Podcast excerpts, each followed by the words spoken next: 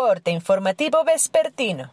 Esto es Mi Morelia Radio, el resumen preciso de los acontecimientos más relevantes con información del portal de noticias más grande de la región. Mi Morelia Radio. Bienvenidos.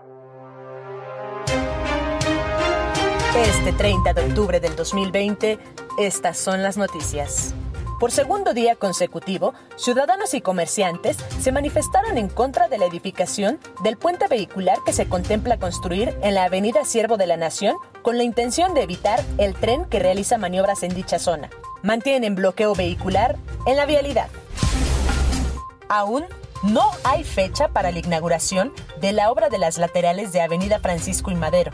Se contempla finalice antes de que concluya el año, indicó el encargado de la oficina de la Secretaría de Desarrollo Agrario, Territorial y Urbano en Michoacán, Miguel Ángel Sandoval Rodríguez.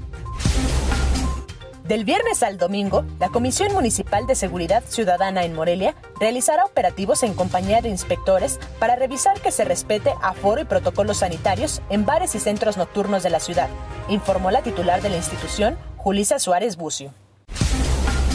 Durante la implementación de una acción operativa, elementos de la Secretaría de Seguridad Pública aseguraron a cinco personas, entre ellas un menor de edad, en posesión de dos vehículos cargados con mercancía presuntamente robada. Desde el pasado viernes 23 de octubre hasta hoy, se han realizado acciones en torno al retiro del puente peatonal elevado, ubicado en la calle General Francisco J. Mújica, en Ciudad Universitaria. En su lugar, se dará preferencia al cruce seguro a nivel de calle que está marcado en beneficio de la comunidad universitaria y para los colonos de la zona. Luego que la secretaria de Gobernación, Olga Sánchez Cordero, criticara la invitación que hizo el gobernador de Michoacán, Silvano Aureoles Conejo, a los migrantes radicados en Estados Unidos para que el próximo 3 de noviembre voten por el candidato presidencial Joseph Biden, el mandatario estatal aclaró que su mensaje fue de dignidad y preocupación hacia los paisanos.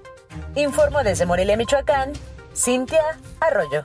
Esto fue Mi Morelia Radio. Te invitamos a que estés siempre bien informado. www.mimorelia.com Mi Morelia Radio.